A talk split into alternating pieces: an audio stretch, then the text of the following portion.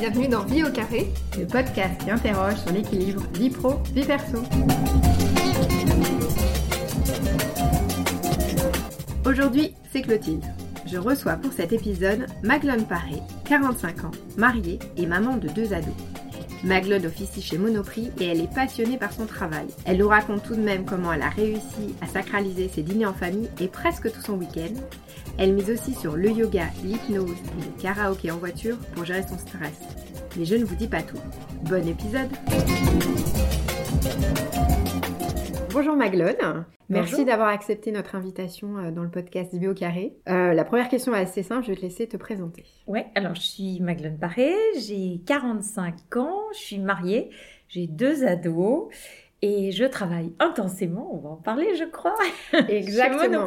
Donc c'est le, le, grand, euh, le grand sujet de vie au carré. Bon, la grande question, Maglone, comment tu évalues ton équilibre entre vie perso et vie professionnelle? Est-ce que si tu devais donner une note, comment tu serais? Euh, Alors, je pense que j'ai un équilibre qui me convient à 7 sur 10. Ouais, c'est pas mal comme note. Ouais. Ça, c'est bien. Alors, est-ce que tu peux détailler un petit peu euh, les raisons de cette note? Ouais. Alors, euh, je crois que j'ai trouvé une forme d'équilibre, mais qu'il n'est pas mathématique. C'est-à-dire que définitivement, il y a un déséquilibre dans le temps passé. Okay. je suis pas du tout à 50-50 du temps passé. Euh, j'ai une semaine qui s'apparente à une sorte de sprint. Tu vois, je le ressens vraiment. Puis alors encore plus en ce moment où on est l'hiver. Parce que tu pars la nuit tôt à 7 heures et tu rentres tard dans la nuit. Voilà, donc là, il y, a, un tunnel, mais qui n'est pas un tunnel désagréable. Il est plein d'adrénaline et d'intensité. Voilà, avec euh, des touches de vie perso le soir, mais courtes. Voilà. Et après le week-end qui est complètement autre chose. Alors, si on détaille un petit peu comment tu comment comment tu t'organises, comment tu es parvenue à ton à ta note de 7 sur 10 Ouais, comment je suis parvenue? Alors d'abord, je suis pas sûre d'avoir des règles d'or euh, euh, précises. Euh, je ne sais pas si j'ai hyper théorisé ça. En tout cas, euh, comme j'ai un peu un côté tout ou rien, ou en tout cas très entier, quand je suis dans un truc, je m'y consacre à 100%. Voilà. Et donc, la journée de travail ou la semaine de travail, elle est vraiment principalement dédiée à ça. Est-ce que tu as mis en place des, euh, quand même des, euh, des petits rituels ou des, des, des barrières des, Je ne sais pas si on peut parler de garde-fou réellement. Est-ce que euh, pour avoir ton équilibre, T'as des choses Ben étonnamment, il y a une barrière qui est qui est pas forcément favorable d'ailleurs à un rééquilibrage vers un peu plus de vie perso, mais qui, je trouve, quand on vit en région parisienne, est vachement lié au trafic automobile. Moi, je fais un banlieue banlieue sur mon trajet et ça a énormément d'impact parce que du coup, je prends la voiture et en fait, ça influence aussi mon heure de départ avant les bouchons. Voilà. Donc ça, ça a participé du fait que je parte un peu plus tôt. Sans compter que travaillant dans la distribution, il y a plutôt une culture euh, du lève-tôt. Euh, mais c'est un jalon, un repère en fait dans, dans une matinée qui commence du coup très tôt. Voilà. Donc euh, moi j'ai plus mon rituel du petit déj toute seule, j'écoute la radio ou des podcasts et ensuite je file assez tôt, je pars vers 7 heures. Voilà, j'ai un premier sas dans la voiture qui est un moment hyper important pour moi pour m'énergiser. Alors, j'ai honte, mais je fais du karaoké. Ok. Ce n'est pas du tout bien pour la sécurité parce que je lis les paroles régulièrement. Je mets YouTube. Je fais du karaoké. Et si je fais pas ça, j'écoute la radio. Voilà. Et après, ben, s'enchaîne une journée quasi non-stop, mais super rythmée. Et puis, euh, je repars en fin de journée. Euh, et là, à la maison, ils m'ont attendu pour dîner et on dîne tous ensemble. Ça, c'est un point important pour toi? Hyper important, parce que alors déjà, on est tous les quatre super gourmands.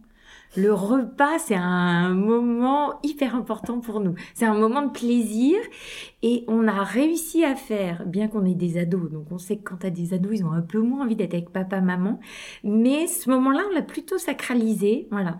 Donc ça dure pas des heures, mais on est bien tous les quatre autour de la table et on savoure un, bon repas. D'accord. Est-ce qu'il y a des choses pour euh, entre ton travail et ta vie perso qui ont été difficiles à. Alors, je ne sais pas s'il faut cloisonner. Est-ce que maintenant, mm. ça a tendance plutôt à des fois être un peu plus glissant entre l'un et l'autre, notamment avec les nouveaux outils technologiques? Est-ce qu'il y a eu des difficultés pour euh, trouver ton équilibre particulier particulier bah, C'est vrai qu'on a tendance à être plus connecté, c'est-à-dire que même le soir, on se reconnecte. Euh, Donc hier, je regardais, je regardais sans regarder euh, Matrix euh, avec mon fils et mon mari, parce que j'avais mon ordi sur les genoux. Et je me souviens qu'avant, les enfants faisaient un peu des remarques. Euh, genre, bah, tu nous dis de pas faire deux choses en même temps, qu'est-ce que tu fais? Et moi de dire, oui, mais moi, c'est pas pareil, c'est le boulot. voilà. Bon. Euh, et en même temps, je, je, je ne le vis pas comme une corvée. En revanche, le week-end, vraiment, j'arrive assez bien à ne pas regarder mes mails avant le dimanche soir. Ça, ça c'est, il y a une sorte de naturel pour moi. Le, le, au moins le samedi, c'est une totale coupure. Je ne regarde rien. Donc, arrives à faire une. Ouais, bonne- le une boulot bonne rentre pas du tout. Après, j'ai des petits, j'ai des, quand même des petites astuces pour faire des, des sas régulièrement. Ok. Par exemple, le vendredi soir, et là, il est bloqué dans mon agenda. J'ai un cours de yoga avec une prof canon qui a un flot du tonnerre. Elle est hyper énergétique. Et quand j'y arrive, généralement, je suis vidée de mon sprint de la semaine. Et en fait, c'est un yoga super tonique. Je ressors, boum, je suis rechargée à bloc pour le week-end. Et j'ai, et elle m'a chassé tous les éventuels soucis ou, ou prises de tête euh, du boulot. Donc là, tu es rechargé un peu. euh. Et dans les améliorations, alors est-ce que ce serait faire plus de yoga? Qu'est-ce que 7 sur 10 C'est pas tout à fait parfait, donc euh, on se dit qu'il y a des petits axes d'amélioration. Oui, alors tu touches du doigt le bon point, je pense que c'est lié au sport. C'est qu'en fait, je sens que comme quand tu remets ta voiture, euh, tu refais le plein de ta voiture, le sport est une forme de plein. Et il me faudrait en début de semaine, le, voilà, le mardi, un cours de sport le soir serait canon. Ça, c'est sûr. Et la deuxième recharge en milieu de semaine, c'est un temps peut-être un peu plus long avec les enfants. Euh, J'aimerais me dire que par exemple le mercredi, au lieu de rentrer vers 20h, euh, bon, je suis là à 18h. Ça, c'est peut-être un point d'amélioration, c'est sacraliser un retour un peu plus tôt. Et qu'est-ce qui, euh, qu'est-ce qui fait que c'est pas possible aujourd'hui? Et euh, la question derrière, c'est est-ce Mhm. que tu estimes que ton travail tient compte de ta vie perso et, euh, et tes impératifs, ou est-ce que c'est encore compliqué? Ah, je pense que c'est vraiment lié à moi, parce qu'au travail, je suis dans un environnement vraiment bienveillant et aménageant. Donc, c'est pas du tout parce que ça m'est imposé. C'est parce que moi, j'ai du mal à mettre des limites, parce que j'adore mon boulot et que je m'éclate et qu'il y a tellement de stimuli que par ailleurs, si je m'en mets pas, j'ai de quoi euh, travailler non-stop. Donc, c'est vraiment pas lié au cadre de travail ou à l'entreprise qui serait malveillante. C'est plus euh, moi qui ai du mal à m'arrêter quand je suis dans ma lancée. Donc, euh, et, et c'est là qu'en fait, le cours de sport, ben, c'est 19h30, tac, tac, il y a un début, il y a une fin, ça te force.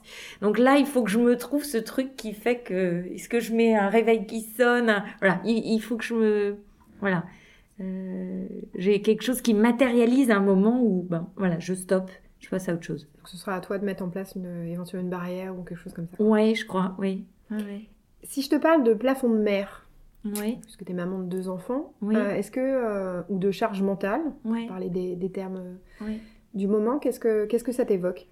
Alors, euh, ça m'évoque plein de choses. La charge mentale, je la ressens, mais je suis très privilégiée dans le sens où j'ai un mari qui a un rythme de boulot qui est à l'opposé du mien. Euh, et donc en fait, euh, pour le coup, c'est extrêmement partagé et on est plus sur un 80-20 de la charge euh, mentale liée au foyer. Voilà, donc euh, donc euh, c'est pas moi qui vais chez l'orthodontiste, repense à renouveler la carte d'identité, euh, voilà. Euh, J'en ai une partie, mais j'ai la partie, je dirais, sympa de la charge mentale. Ça va être l'organisation des vacances ou le programme culturel du week-end. Ça c'est pas mal. Ouais. Et sur le plafond de mer Plafond de mer, je le ressens pas là où je suis. Ouais. Je ressens pas ni le fait qu'être une femme euh, ou ni le fait d'être une mère soit une difficulté. Après, je dois avouer que c'est vrai que ayant des enfants ados, tu passes à un, un niveau euh, plus complexe et plus facile. T'as quand même, c'est moins euh, fatigant physiquement et moins prenant mangeur de temps. Euh, parce qu'ils sont beaucoup plus autonomes que des petits enfants. Je Ouais. vois dans mon équipe les mamans qui doivent accompagner à l'école et autres. C'est vrai que ça te met des contraintes que je n'ai plus, parce que alors moi, il faudrait surtout pas que je m'approche du lycée ou du collège, va des rétros. non, voilà, ça, même les rares fois où je pourrais y aller, non, j'ai pas le droit de m'approcher euh, de leur univers de copains. Ok. Tu as déjà répondu un petit peu à la question tout à l'heure sur la, gestion du stress. Donc j'ai noté chanter dans la voiture, parce que mine de rien c'est un peu ça. Ouais. Le sport yoga, est-ce qu'il y a autre chose que tu as eu peut-être l'habitude de faire ou que tu voudrais euh, encore accentuer? Est-ce qu'il y a d'autres euh, techniques Ou peut-être euh, au boulot par exemple, tu as une réunion très, très stressante? Est-ce que tu as un, truc pour lâcher la pression Alors, sans être une adepte des bouquins de self-coaching, il s'avère que j'ai un coach au bureau. Et il s'avère que j'ai un coach qui fait de l'hypnose. Et donc, j'ai testé l'hypnose, là, ça fait six mois. Et c'est canon. Et finalement, entre le travail du souffle que tu peux t'amener à faire avec le yoga et l'hypnose, l'un dans l'autre, ça me donne un des tuyaux, je dirais. Il va falloir que tu détailles peut-être un peu pour nos éditeurs. L'hypnose, concrètement, c'est quoi? Parce que même moi, je, vois sans voir. alors, je ne sais pas si je serais en mesure d'expliquer, mais il, s'avère qu'une séance d'hypnose, elle démarre d'abord par un travail qui s'apparente peut-être à de la sophrologie. C'est déjà un travail vraiment physique sur ton mhm. souffle, mais sur un souffle qui mobilise vraiment ton, ton ventre et tout ton corps que tu vas gonfler d'air et ensuite tu vas totalement expirer et qui t'aide après à te mettre dans un état totalement détendu, qui fait qu'en fait, euh, l'hypnothérapeute, par sa voix très posée, l'inverse de la mienne qui est speed, va t'emmener en fait dans une histoire dans laquelle il va travailler une thématique ou une autre, euh, et travailler et, se mettre à parler à ton inconscient. J'étais au début, euh, moi qui ai un cerveau assez rationnel, très dubitative, et je dois avouer qu'après chaque séance, je suis complètement détendue. Alors que par ailleurs, je n'arrive pas du tout à faire du lâcher prise. Ça, c'est un truc qui arrive complètement à me détendre. Voilà. Donc, réunion stressante maintenant, je sais me dire, je ne me rue pas pour répondre à une question, une attaque. Hein. Je commence par respirer, à identifier l'émotion que je ressens. Est-ce que je suis en colère? Est-ce que je suis stressée? Hein. Et seulement après, euh, je vais m'exprimer. Est-ce que ça tu utilises à la maison aussi? Quand tu as des ados, ça doit pouvoir servir. Alors ça sert et là aussi j'ai été accompagnée. J'ai fait des stages de parentalité positive, ce que je recommande vivement à tous les parents. Euh, surtout que parfois on en a une image un peu péjorative d'un truc à l'américaine où il s'agit de dire aux enfants tout ce que vous faites est merveilleux et de les laisser faire n'importe quoi. Pas du tout. C'est vraiment quelque chose qui justement travaille sur la compréhension de ce que sont les émotions et faire un peu la distinction justement entre un, côté un peu normatif de ce que doit être le rôle de parent, mais aussi savoir reconnaître les émotions des enfants et comprendre que tu peux pas leur dire des trucs à un moment où ils vont être dans un moment de stress, de colère, de peur, de tristesse. Voilà. Et là aussi d'être dans une grande forme d'écoute et d'empathie. Et ce qui dans le monde du travail, on le sait, est un vrai atout, savoir écouter, comprendre, palper et sentir euh, les émotions dans la salle. Si on revient un petit peu sur, euh, sur ta note donc de 7 sur 10, on peut dire que tu es quand même plutôt épanouie quand même. Euh, je veux savoir, est-ce que, euh, on en a un peu parlé, mais est-ce que ton conjoint dirait pareil? Est-ce que tu arrives aussi à maintenir une certaine complicité amoureuse? Est-ce que dans l'équation, ça, ça se maintient? Alors, il dirait pas la même chose. Je pense qu'on a un socle très solide, mais c'est vrai que je, je, je, je pense qu'il veut pas me rajouter une pression donc il ne se plaint pas, mais qu'il aimerait que je sois plus là. Ouais. Et les enfants? Probablement oui. Euh, mais encore une fois, étant ado, il y a ce truc où ils sont un peu. Voilà. Donc en fait, ce que je me dis, c'est que c'est pas tant du quantitatif que du qualitatif qu'il faut que je trouve. Bon, une fois qu'on s'est dit ça, c'est pas non plus hyper simple. Puis c'est rarement au moment où toi tu voudrais le faire. Tu voudrais soudain faire un petit câlin à ton grand présent et qui dit non mais attends, moi je t'ai pas vu depuis trois jours, là j'en veux pas de ton câlin. J'ai envie de jouer à Minecraft. Mm. Ok, je, je vois bien le genre. Euh, avant de passer aux, questions express, est-ce que tu as une, euh, une grande fierté ou une, un certain fait d'armes dans ce vie perso ou vie, euh, vie professionnelle dont tu, bah, tu trouves que tu as bien géré et tu en es euh, particulièrement fier Je trouve que c'est une question difficile. Je crois pas que j'ai un grand fait d'armes, mais j'ai plein de petits moments euh, euh, très forts dans ma vie perso ou pro, mais finalement sur peut-être des choses simples. et c'est ça que j'ai envie de cultiver plus que peut-être les grands, voilà, les grands, les grands moments. Et maintenant, on va passer aux quatre questions express pour une ouais. vue carrée. Alors Maglone, le smartphone, un ami ou un ennemi? Un peu les deux. un peu comme une drogue. D'accord. Euh, le verre, il est plutôt à moitié plein ou à moitié vide? Eh ben, je crois que je suis quelqu'un d'assez optimiste, mais j'ai un peu tendance à voir le verre à moitié vide, mais c'est un moteur. Parce que du coup, je fais tout pour le remplir. C'est pas mal. Est-ce que tu as une personne qui t'inspire ou qui t'a marqué, ou pas forcément que tu connais personnellement, mais euh, est-ce que tu as une, une source d'inspiration, voire carrément un mentor, ça dépend. Euh, j'ai pas de nom qui me viennent à l'esprit, mais pour, pourtant c'est le cas. Et je crois que j'écoute pas mal de podcasts pour ça. J'adore en fait euh, euh, écouter des personnalités connues ou pas connues s'exprimer, partager leur expérience. et j'aime me laisser toucher par les gens. Très bien. Et pour finir, est-ce que tu aurais un conseil à donner à nos auditeurs pour une vie au carré parfaitement équilibrée ou du moins qui les épanouit pleinement? Oui, je crois qu'il n'y a aucune recette toute faite, euh, mais je crois qu'il faut, un, apprendre à s'écouter, s'observer, et puis à tester des choses, jusqu'à ce qu'on trouve euh, les bons trucs.